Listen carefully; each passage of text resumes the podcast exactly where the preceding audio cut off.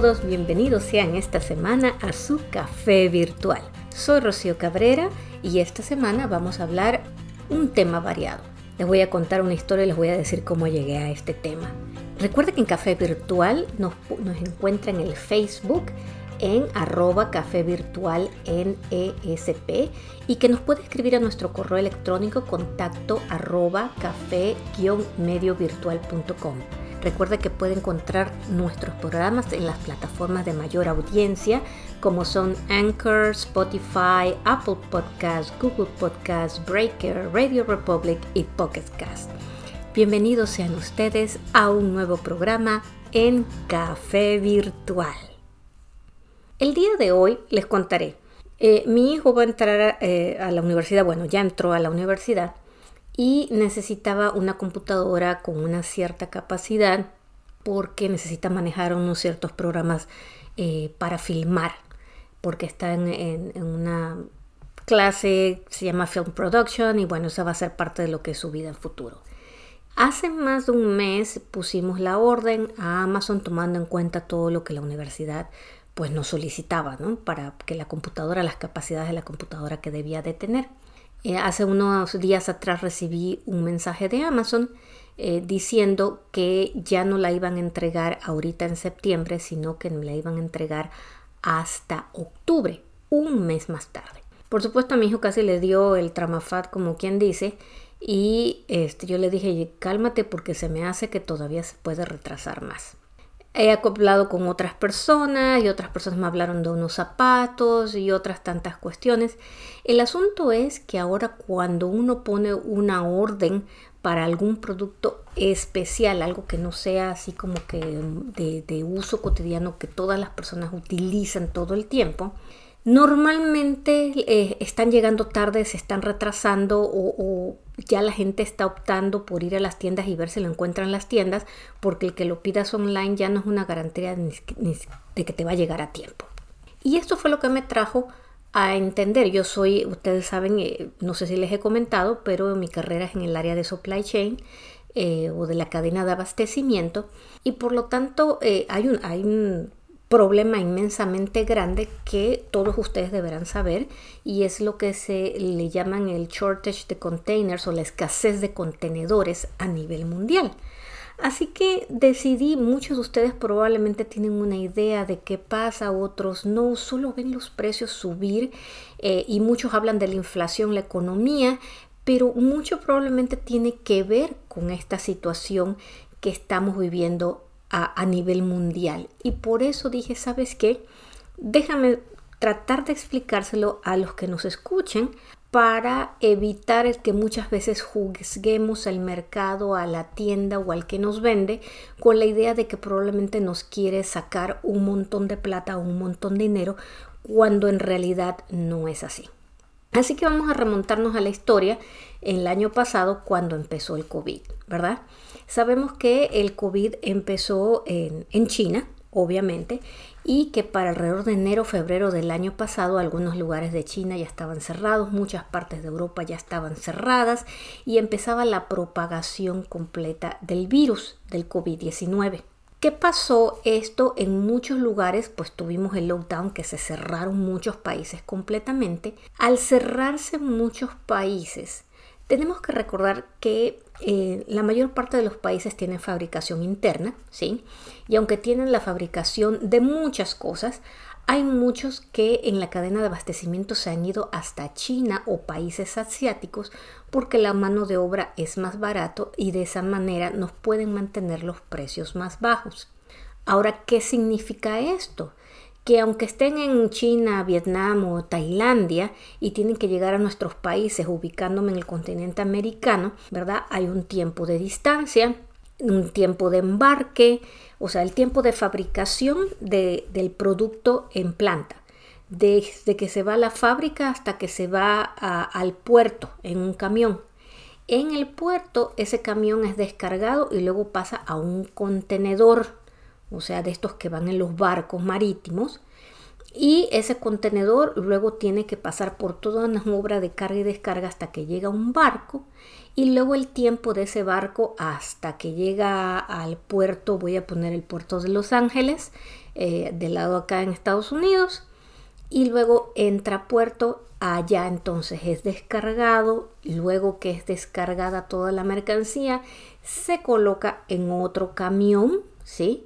Y ese camión entonces se lo lleva hasta el lugar en donde se vaya a vender, la bodega y luego de la bodega va para las tiendas. Entonces ya han visto, ya les acabo de escribir todos estos pasos, ¿no? Cuando uno de estos pasos se rompe, obviamente hay un retraso. Muchas veces en los tiempos, eh, cuando uno trabaja en el área de supply chain, uno se da tiempos, obviamente, para cualquier cosa que pueda suceder, pero nadie contaba con la pandemia, ¿sí? Y cuando empezó la pandemia, empecemos. En China, pues obviamente había problemas en el área de producción, ¿verdad? No, en todas las plantas no había la gente suficiente para poder eh, producir los productos a la velocidad esperada. Allí va uno, un retraso. Cuando llegamos a Puerto, ¿qué pasó en Puerto? Bueno, había gente enferma tanto en los eh, conductores a puerto como gente en los mismos puertos, ¿sí? Eh, subía a los navíos, los navíos llegaban a cada uno de esos países, pero si llegaba a Europa o ya llegaban a Estados Unidos, pues acá también estaba la enfermedad. Por lo tanto, esos eh, barcos se quedaban, en vez de bajar, demorar uno o dos días en descargar esos barcos, ya se demoraba hasta una semana para poder descargar ese barco. Bajaban los contenedores y luego ya en tierra esos contenedores con toda la mercancía a esperar cuándo podían llegar camioneros en donde también teníamos enfermos, conductores y falta de conductores que pudieran entonces transportar esos contenedores hasta las bodegas. Y en las bodegas nuevamente tenemos la misma situación. No había gente suficiente también tenemos que pensar, entonces ya aquí ya, ya van viendo la película, ¿no? O sea, hubo retrasos en todas las piezas de la cadena de abastecimiento. Entonces ya ustedes vayan viendo cómo se fueron acumulando esos contenedores en los puertos. Entonces, al acumularse los contenedores y no tener forma de descargarlos o que llegaran a tiempo donde tenían que ir, pues se quedó una gran cantidad de contenedores del lado equivocado, porque cuando China empezó a salir del asunto y la mayor parte de los otros países estábamos todavía encerrados, China ya estaba empezando a salir, la gente ya podía trabajar, pero entonces ya no podían cargar porque no había suficientes contenedores del lado de donde ellos lo necesitaban, porque los contenedores estaban o en Europa o en Norteamérica o en alguna otra parte del continente llenos con productos esperando a descargarse. No era simplemente así como que eh, voy a meterlos en otra caja cualquiera o vamos a producir más cajas, ¿no? Eh, simplemente no las tenían. Sumado a esto, pues también las navieras em, vieron durante el periodo de lockdown, o sea, donde estuvo todo el mundo cerrado, encerrado, pues las navieras bajaron el comercio bajó drásticamente de todas partes. China se enfocó, y tenemos que aceptarlo, que fue el mayor eh, eh, productor y este, enviador, por decirlo así, porque se me fue la palabra, de equipo de medicina, mascarillas, batas.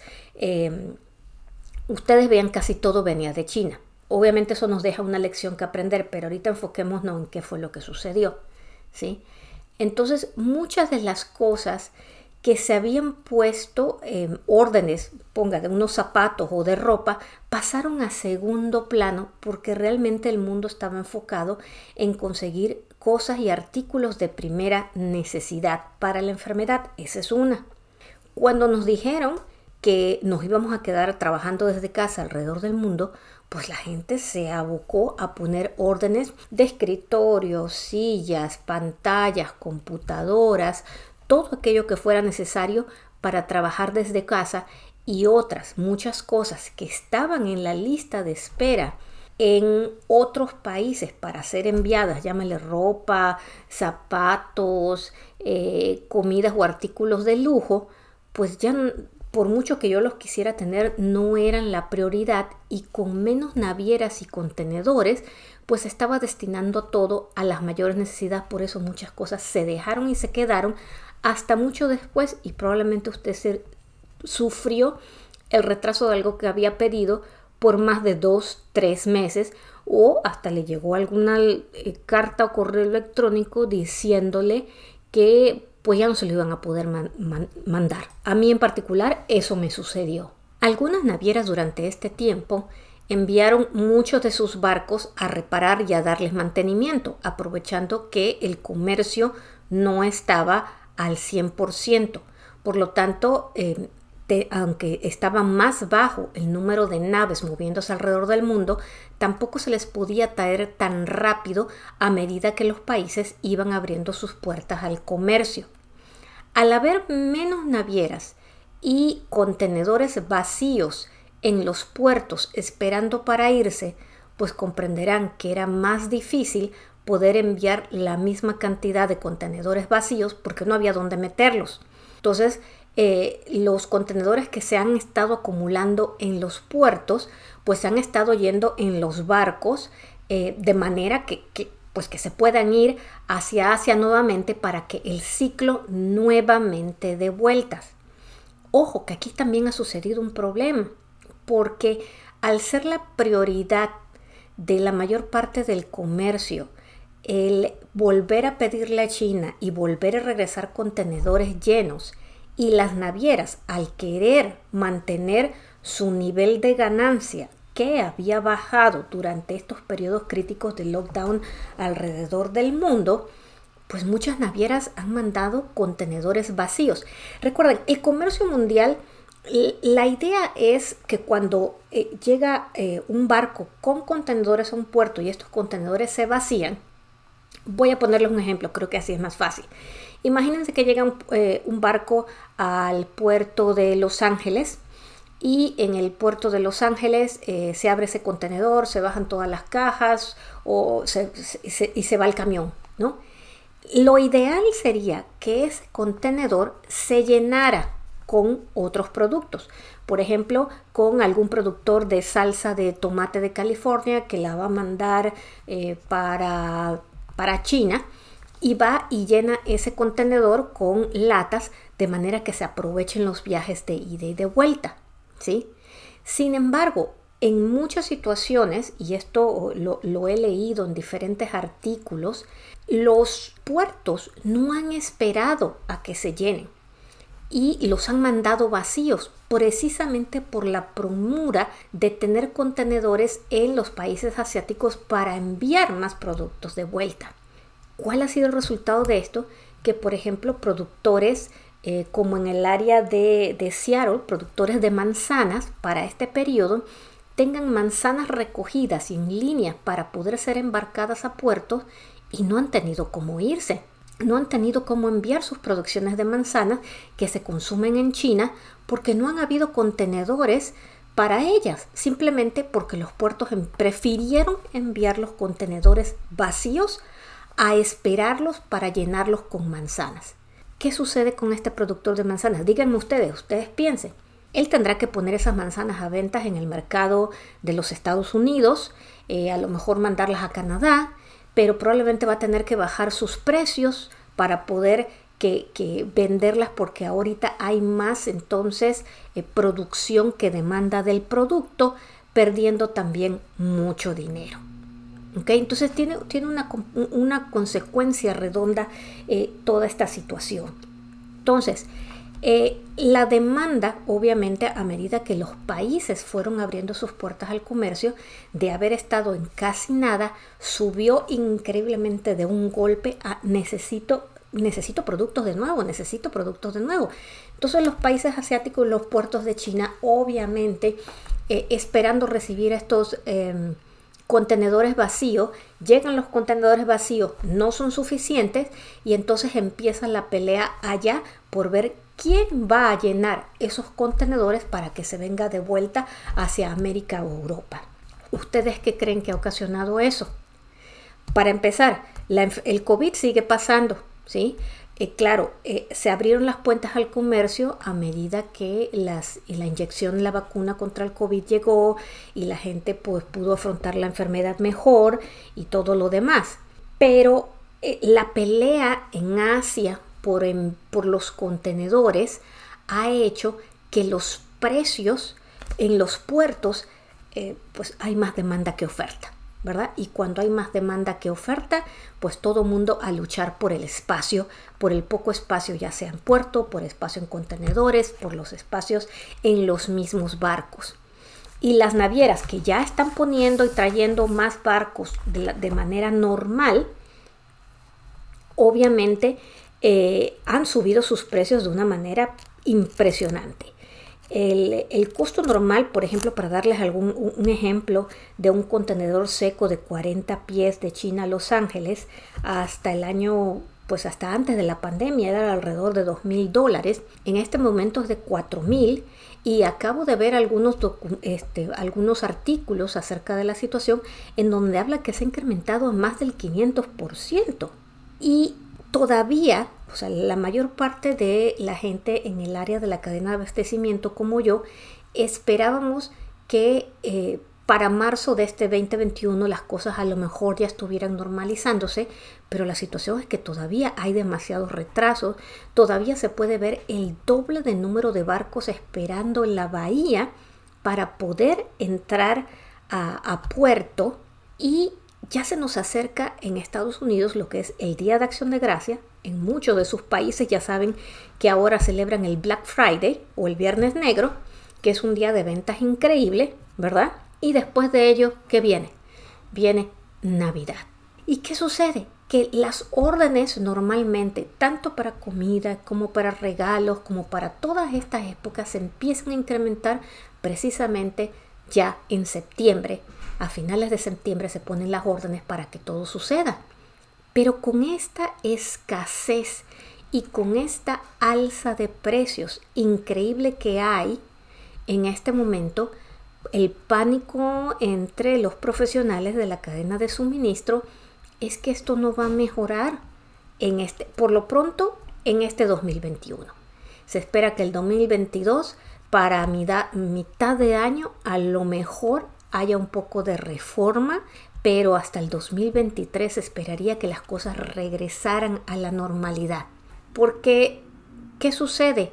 Eh, en los puertos, mientras haya más demanda que oferta, eh, pues cuando usted pone su orden de que usted quiere enviar algo, pues el tiempo en que llega al barco va a tomar más tiempo y para que su envío pueda entrar y se lo envíen, pues usted va a tener que pagar más que otros para que lo tomen en cuenta. ¿Y eso qué va a hacer? incrementa el precio del envío, incrementa el precio eh, de la bajada en puerto, porque usted lo quiere ya para meterlo a su tienda. Y de, de, esa manera, al final de cuentas, el producto individual que se vende en una tienda ya tiene un incremento increíble simplemente por el costo de la cadena de provisión. Si estamos hablando de productos que se venden a alto precio, a lo mejor se puede, el dueño puede absorber algo, pero en productos que normalmente son muy baratos, ¿cómo se le pone más? Alguien va a tener que pagarlo o mucha gente va a decidir pues simplemente no comprar los productos o no traer ciertos productos porque no va a representar una ganancia, va a ser una pérdida o porque el cliente simplemente no lo va a querer pagar o no lo va a poder pagar. ¿Qué ha creado esto? El el lado positivo, por decirlo así, es que, por ejemplo, en el caso del, eh, del productor de manzanas de, de Seattle, él, sabe que, bueno, lo va a, tener que, va a tener que poner sus manzanas a nivel local, pero probablemente un productor de manzanas en Chile va a obtener el pedido hacia China que el de no tuvo porque a lo mejor los puertos de Chile están un poco menos descongestionados y pueden enviar esos productos. Ese sería el lado positivo, que hay alguien en Chile a lo mejor que consigue la venta. El lado negativo es que probablemente a lo mejor a los chinos les gusta más la manzana de, de, Chile y ya nunca más le pone una orden al productor deseado. Los cambios en consumo se van a dejar venir, los cambios en regiones se van a dejar venir y una parte de lo que tienen que eh, evaluar los profesionales de la cadena de provisión es precisamente que estas situaciones se pueden repetir y que no se puede mandar toda la cadena de producción a lugares tan distantes y que probablemente hay que localizar y conseguir más productos a nivel nacional, a nivel local, aunque sean más caros. No pensemos mal, no digan, ay, es que lo mandan todo a China o, hacia países asiáticos porque es más barato y quieren hacer más plata. No, Probablemente sí porque es más barato, pero es lo que ayuda a poder mantenerle a los clientes los precios más bajos. De otra manera, muchas veces cuando los, eh, los productos son hechos localmente, pues son más caros. Entonces, eh, alguien va a tener que pagarlo. Esa es la realidad. Pero se le va a poder dar probablemente trabajo, obtener producciones a nivel local, eh, cosas que en muchos países se habían perdido. Otro punto que está aumentando también el precio del envío em, dentro de la cadena de abastecimiento es que las líneas navieras le empezaron a dar prioridad a las eh, vías de envío más largas porque pues le sacan más dinero a esas que a las más cortas. Eh, por ejemplo, ¿cuáles son estas líneas de, de navío largas de China a Norteamérica o de China a Europa? esas tienen prioridades para los puertos y las líneas navieras porque le sacan más dinero. Por lo tanto, el comercio o, las líneas que iban antes muy cortitas de China a Singapur, a Tailandia, a estos otros países, pues se quedan esperando productos. O lo que hacen unos, envían, eh, meten en aquellas líneas que vienen de inmensamente desde lejos para poder hacer un transbordo en otro lugar para después poder llegar a Tailandia, haciendo el viaje más caro y más largo de cualquier manera. Entonces, esto es algo que, eh, que, va a estar dando vueltas por un cierto tiempo y definitivamente incrementando el costo final de todos los productos. Em, usted podrá decir, bueno, pero ¿y por qué los alimentos, si se supone que se hacen en mi país, o por qué Em, las carnes, debemos recordar que en muchos países eh, las carnes o ciertos alimentos se eh, necesitan granos em, y los granos vienen de otros países porque no se producen internamente y allí entramos en ese ciclo del envío y de la competencia por equipo y de competencia por gente que pueda cargar y descargar y eso termina incrementando los precios de lo que comemos, de lo que utilizamos y de lo que necesitamos diariamente. Por eso, eh, pues lo que les llego a decir es que se preparen mentalmente para que en este Black Friday, eh, en estas navidades, eh, probablemente el niño Dios o Santa Claus, como quieran verlo, pues puede que llegue tarde o que llegue con regalos que realmente no esperaban o que cuando vayan a la tienda a buscar ciertas cosas vaya mentalmente preparado que si a lo mejor le va a poner a Amazon algo para alguien en Navidad o lo hace con mucho tiempo o vaya preparado a tener que dar una disculpa porque no va a llegar en el momento esperado. Mi recomendación es eh, probablemente comprar local, lo que haya, lo que vea si quiere asegurarse que le llegue a la persona que usted quiere en el momento que usted quiere. Probablemente comprar más flores, comprar más frutas, comprar más cosas que están a disposición y de producción local para eh, evitarse un enojo o evitarse un gasto inmensamente alto de dinero que probablemente no es que el comerciante le esté robando o le quiera ver la cara, es simplemente que los costos son demasiado altos y tampoco los puede absorber.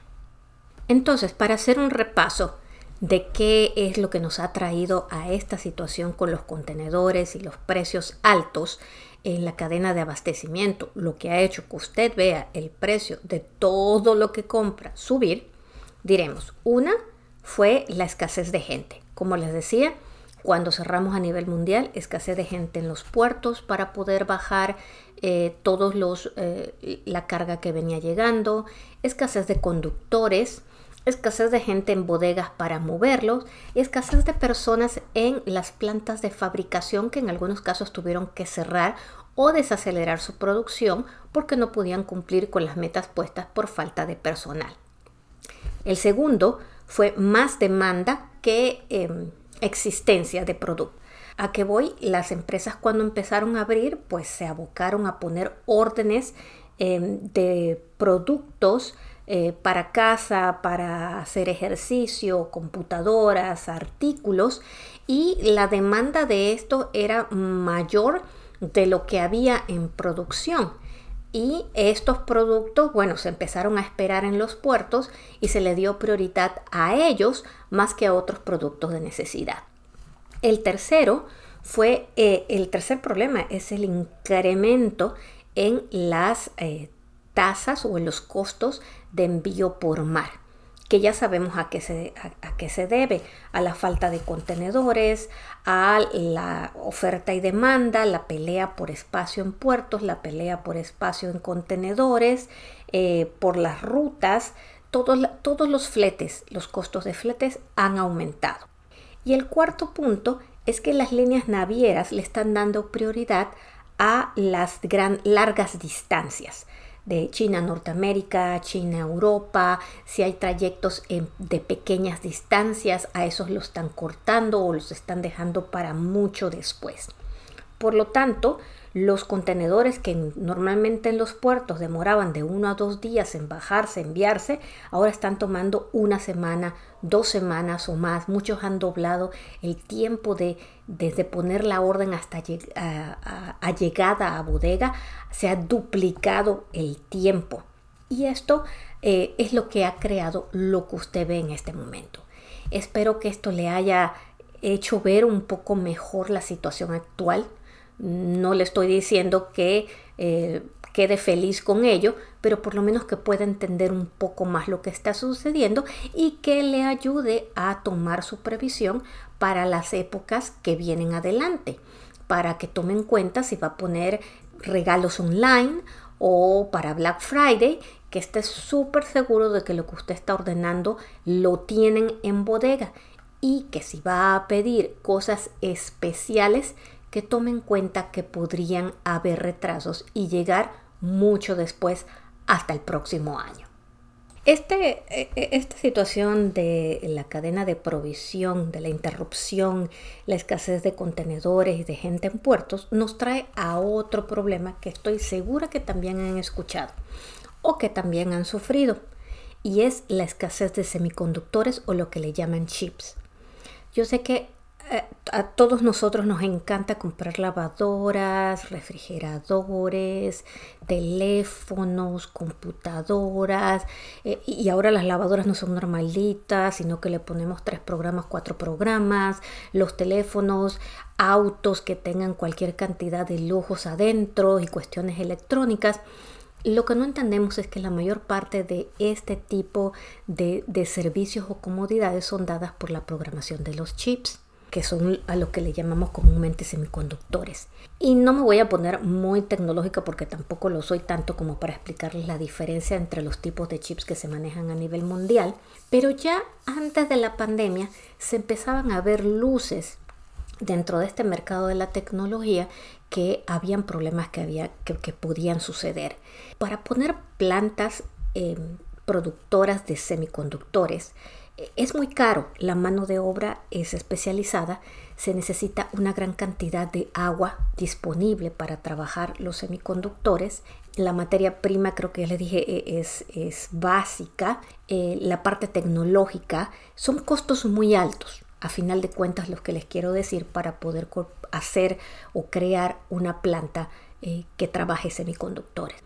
Cuando antes de la pandemia, yo sé que recordarán la situación entre China, eh, entre Estados Unidos, cuando Trump eh, sacó que no quería tener nada que ver en Estados Unidos con Huawei y que iba a prohibir a las empresas de Estados Unidos que le vendieran a Huawei, pues este gigante eh, chino no solamente de teléfonos, sino de cualquier otra cantidad de equipos electrónicos, pues empezó a poner órdenes eh, de semiconductores a todas las demás empresas fuera de los Estados Unidos, de manera que no fuera a tener problemas si esto se iba a dar en realidad. Allí ya empezó a verse una desfase entre eh, lo que se consumía y lo que las plantas podían producir. Cuando viene el momento de la pandemia, las compañías automotrices que ya tenían órdenes puestas a estos eh, proveedores, algunos en Estados Unidos y otros en el área en Asia, en, Taiwán, en Japón, en China, muchos de las, de, las automotrices cancelaron esos pedidos por miedo a la situación, por em, a, ver si iban a vender.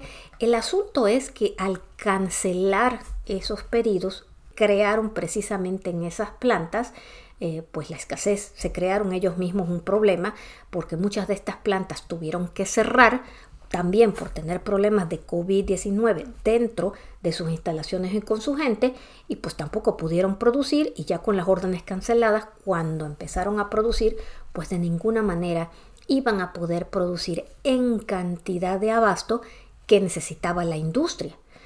Mientras las eh, fabricantes de autos cancelaban en sus órdenes por no tener claras cómo iban a estar sus ventas, todos los demás fabricantes de computadoras, de pantallas, de otros tipos de artículos electrónicos que se iban a necesitar ahora para trabajar desde casa, pues estaban poniendo órdenes y órdenes y órdenes. Por lo tanto, los fabricantes de semiconductores que tenían esas órdenes canceladas de, las automotrices se dedicaron también a producir los semiconductores que son diferentes para este otro tipo de equipos que se necesitaba. Entonces, eh, la escasez de los eh, circuitos integrados que se utilizan eh, para ciertos productos, pues no es algo que se vaya a poder controlar eh, en este momento tan rápido. A esta situación de oferta, demanda y COVID dentro de las plantas, pues sumémosle lo que sucede cuando empieza la ley de Murphy a funcionar y es que uno de los grandes fabricantes en Texas tuvo un invierno muy severo que cerró la fabricación eh, uno de los fabricantes en Japón tuvo un fuego en su facilidad, eh, eh, en su fábrica y, un y en Taiwán, donde está uno de los fabricantes más grandes, Taiwan Semiconductors, pues tuvo problemas de tener sequía y como ya les había comentado, pues la sequía hace que hizo que se bajara un poco el volumen de producción de los semiconductores porque necesitan mucha agua. Todo lo que se podía juntar como quien dice se juntó. Y esto ha traído a que básicamente las automotrices hayan cerrado plantas por semanas, teniendo que despedir a muchas personas y bajar sus producciones, y en algunos casos a tener producciones de autos en los estacionamientos estos donde se guardan, pero estacionamientos repletos de autos que no se podían acabar por falta de los semiconductores. Aquí en Michigan sucedió algo muy particular. Hace unas semanas atrás hubieron unas lluvias e inundaciones muy severas y estacionamientos repletos con carros de la planta se mojaron, se inundaron y daba tristeza casi para llorar ver carros que estaban nuevecitos salidos de planta, aún sin poder venderse por no tener los semiconductores y que estuvieran totalmente dañados, casi para la basura, simplemente por haber estado en espera. A esto le agregamos que una nueva ola de la variante Delta del COVID, eh, casos, más casos en Malasia, Vietnam y Filipinas, está causando eh, retrasos de producción en plantas que se encargan de empacar o cortar los semiconductores. Ya ni siquiera las fabricantes, sino las que empacan. Y esto está creando cuellos de botella eh, nuevamente para poder resolver el problema de los chips. Fabricantes como la Toyota y Hyundai que no han tenido problemas o, que más o menos pudieron sortear los, los, semiconductores, están viendo eh, problemas de cerrar y están empezando a, encontrar problemas sin saber cómo solucionarlos. Bueno, ¿y qué están haciendo entonces las grandes eh, fabricantes de semiconductores? Pues Taiwan Semiconductors, que hace el 80% de los chips que se utilizan en los carros, dijo que va a invertir 2.87 billones de dólares para expandir eh, su planta en China. También eh, Intel Corp en Estados Unidos eh, pues dijo que va a poner una cantidad de dinero para poder también producir más. Un fabricante de semiconductores europeo NXP también básicamente ha dicho que va a, poner lo que sea para tratar de expandir su, producción. Nvidia pudo más o menos librar la, situación eh, utilizando versiones anteriores de chip, no las más modernas, y con eso poder mantenerse y así sucesivamente. Sin embargo, en todas las esferas se maneja que la escasez de los semiconductores se dará todavía hasta el 2022 que esto continuará porque por mucho que se den las grandes inversiones, pues no es algo que se pueda dar de la noche a la mañana.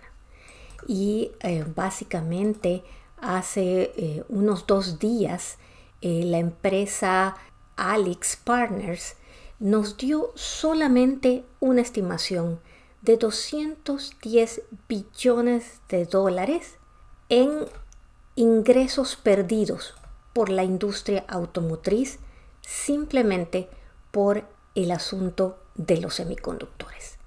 Es una cantidad que ha doblado las estimaciones anteriores y que básicamente nos deja ver eh, lo difícil de la situación para muchos mercados que van a estar viviendo esto todavía durante el próximo año. Y para usted que nos escucha, eh, también para que pueda entender por qué el mercado, por ejemplo, de los autos usados ha crecido mucho últimamente. Al no haber autos nuevos en los lotes de venta por la falta de semiconductores y la gente querer cambiar de carro su poder o necesitar autos nuevos, pues los autos de segunda se vinieron como si fueran a precios de, de carros nuevos. Entonces, quien tenga un auto de segunda que lo quiera vender, pues es el mejor momento para hacerlo.